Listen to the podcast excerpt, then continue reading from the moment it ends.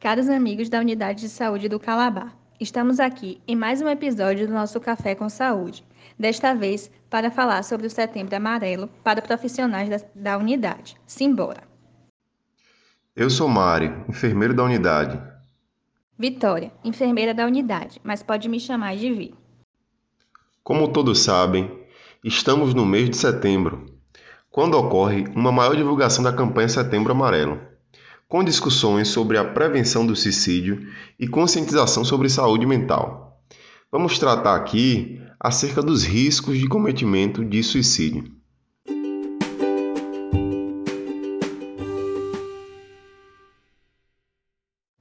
Segundo o Conselho Federal de Medicina, os dois principais fatores de risco são a tentativa prévia e a doença mental. Ainda segundo o Conselho, quase todos os suicidas tinham uma doença mental não diagnosticada, tratada de forma inadequada ou não tratada.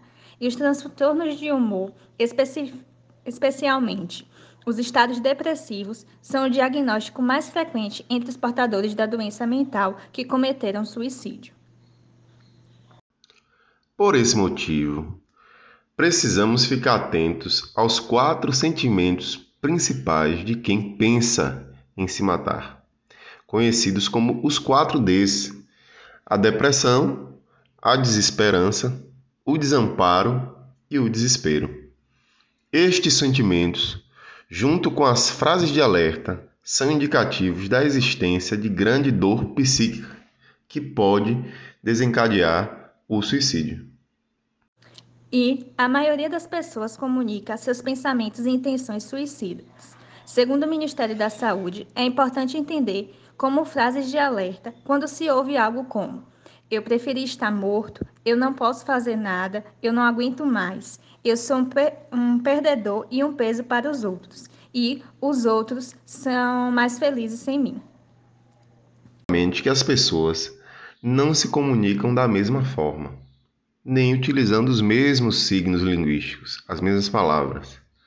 Por isso, a importância de nós estarmos atentos também aos sentimentos dos quatro Ds.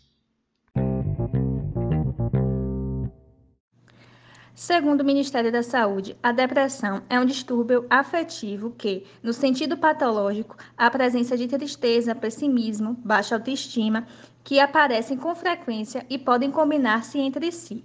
A desesperança se expressa por meio de frases que apontam para a situação sem saída.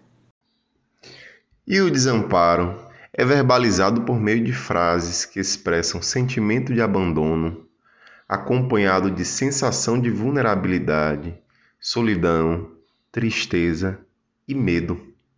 Esses sentimentos, no contexto de um comportamento aflitivo, de aflição, descontrolado, angustiado, característicos do desespero podem indicar uma potencial ideação suicida. E precisamos observar a conduta profissional que devemos adotar para conseguir adentrar esse espaço dos sentimentos do paciente.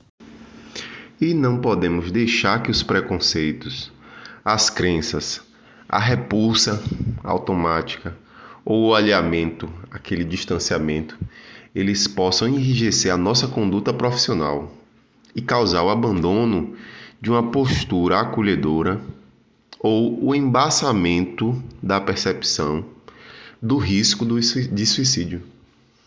Temos como exemplo o receio de alguns profissionais de perguntar sobre ideações suicidas ou o que fazer caso o paciente responda afirmativamente. Também precisamos destacar a necessidade do estabelecimento de uma relação que permita ao paciente sentir-se à vontade e confiante para se abrir com o profissional.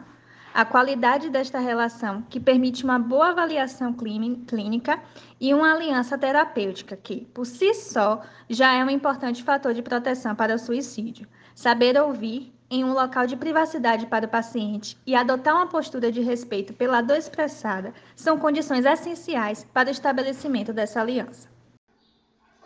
Ou seja, para pacientes potencialmente suicidas, a entrevista inicial ela tem dois objetivos.